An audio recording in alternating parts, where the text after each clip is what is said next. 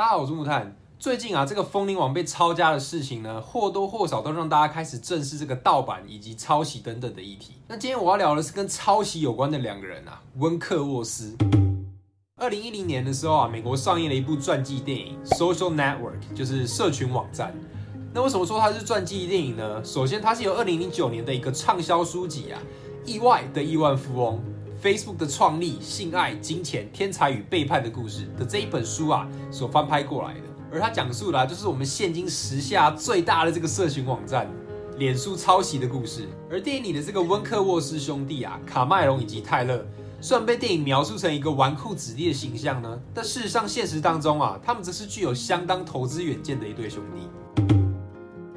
温克沃斯兄弟于一九八一年的八月二十一日出生在美国纽约的南安普顿市。并在康乃狄克州的格林尼治镇长大。他们的父亲霍华德·温克沃斯啊，在宾州大学的沃顿商学院，也就是全美第一名的商学院里面啊，担任着保险精算学的教授。此外，他首创用数值插图的模式啊，来讲解养老金数学。同时呢，他还是温克沃斯顾问以及温克沃斯科技公司的创办人。他们两个啊是一对镜像双胞胎啊。那什么是镜像双胞胎呢？也就是说，他们虽然长得一样，但是他们身体的某些外观啊、身体构造啊是完全相反的，就像照镜子一样啊。镜子外面的我呢举起左手，那镜子里面的我呢也应该要举起右手才对。就是这样的双胞胎啊，他们从小呢就被绑在一起。六岁开始啊，他们一起学了十二年的古典钢琴。十三岁的时候呢，他们开始自学 HTML 的语言。并创立了一个专门帮企业写网站的公司。高中的时候啊，他们学了拉丁语以及古希腊语，并在高三那年啊，创立了划船社团。在两千年的时候啊，他们进入了哈佛大学，并主修经济学。同时呢，他也是赛艇校队的主力战将，也加入了 Porcellian Club 和 Hasty Pudding Club。前面的这个 Porcellian Club 啊，是一个只限男性参加的一个俱乐部。那根据我网上所查的呢，一位哈佛的学生说。你把对这个兄弟会最坏的这个刻板印象和这个对哈佛最坏的刻板印象啊，合起来之后呢，差不多就是那样。此外啊，他们还参加了二零零八年的北京奥运会，并于双人单桨赛艇项目拿下了第六名的成绩。二零一零年的时候啊，他们也进入了这个英国剑桥大学就读 MBA。并参加了这个剑桥与牛津所举办的这个年度划船赛事，所以基本上啊，他们就是集这个智慧、才艺及体能于一身的这个人生胜利组啊。二零零二年的十二月啊，这对兄弟呢开始有了这个筹划建立一个线上社交网络的这个一个想法，而他们的好友啊，迪维亚纳兰德拉呢，也在此时啊加入了这个筹备的行列。但是由于他们三个啊都不是这个城市语言背景的，所以呢，他们就聘请了一个专业的电脑工程师啊，来帮助他们创建这个网站 Harvard Connection。那后来呢，也改成 Connect You。而这个平台的初步构想啊，就是一个建立一个平台呢，好让这个哈佛的学生啊全部串联并交流起来。而此外呢，还可以透过这个平台呢，设定个人的感情状态。他们的目标啊，是在哈佛这块小市场呢，稳定的打好基础之后啊，再扩展到美国甚至全世界。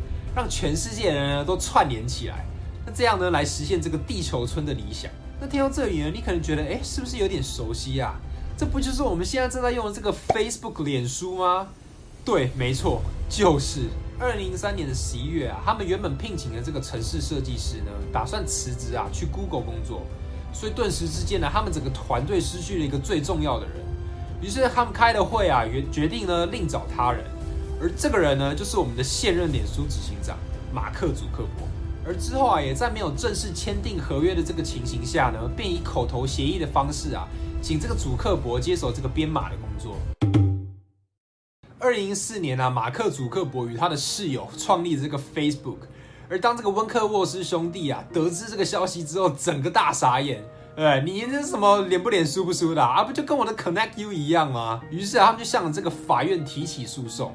指控他啊，不仅没有按照这个口头合约执行啊，还抄袭了他们的想法，创立一个自己的个人网站——脸书。当时在法院上啊，这对温克沃斯兄弟呢，就对法官说，最初马克·祖克伯啊，对他们想要创建这个社交网站这个想法感到非常有兴趣，而他们一再告诉他啊，必须得保密，他们一定要成为第一个在这个线上上线的这个社交网站。此外，他们还表示愿意支付祖克伯薪水。甚至呢，让他入股来合伙一起打拼。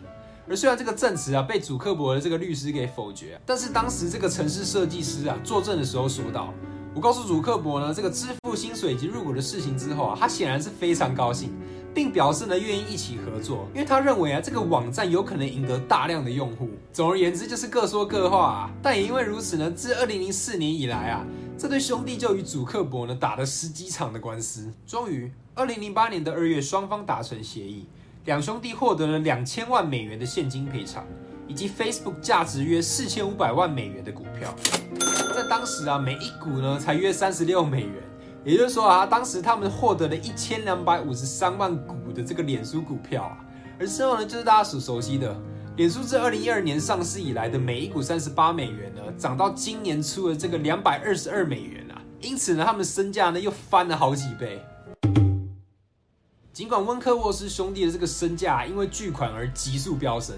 但他们并没有选择吃香喝辣，荒废人生，反而于二零一二年呢、啊，他们成立了一个温克沃斯资本公司啊，是一间创投公司。而顾名思义呢，就是他们主要投资一些新创公司啊。那这些新创公司呢，可能有一些想法，但他们缺少资金去实践它，所以他们主要呢就是帮这种。那也在这个时候啊，他们与一家公司 Bit Instant 开始接触。这家公司啊，是早期少数从事比特币线上交易的平台。那这两兄弟啊，在交流的过程当中啊，就觉得。哎，这个东西有搞头啊！于是呢，他们就参与了这个 Bit Instant 的这个种子轮投资。一般来说啊，一个新创的公司，也就是我们常说的这个 startup，从整个最开始的初步发想啊，到中间产品成熟，并慢慢的累积核心的客户，到最后呢，让整个公司上市啊，会经历过好几期。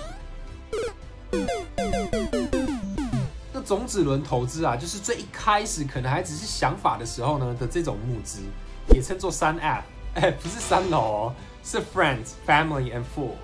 不意外嘛，就是这个时候会投资的不是家人、朋友啊，再不然就是什么白痴嘛。所以作为一个创投公司啊，这个温克沃斯兄弟呢，就显得非常具有投资眼光。但是他们唯一可能不会看的是什么啊？就是人。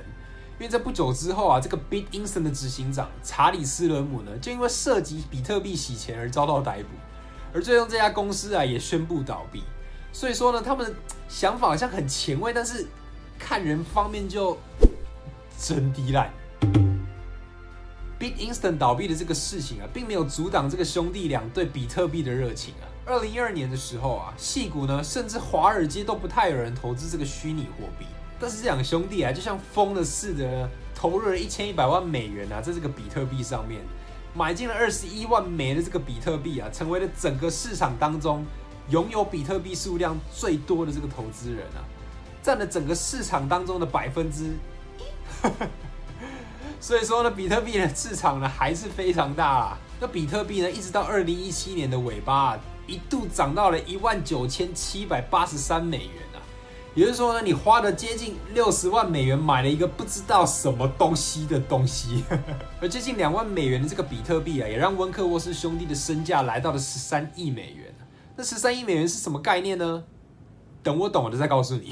据他们当时称啊，他们最便宜的时候呢，买到了比特币大概一枚只要八到九块钱，整个爽翻啦！那进入富豪俱乐部的他们啊，并没有这个马上卖掉这个虚拟货币变现啊，买跑车啊、豪宅啊，过着这个奢华的生活。其中一位兄弟呢，这个卡麦隆温克沃斯啊，开着一辆老旧的 SUV 啊，而另一位呢，泰勒温克沃斯甚至连车子都没有。虽然他们在纽约的曼哈顿啊有着自己的房子，但是以生活上来讲呢，我应该说以亿万富豪来讲，我们台湾的亿万富豪是一亿一亿以上嘛，他们是美国的亿万富豪啊。严格上来讲，我应该也是这个印尼的亿万富豪。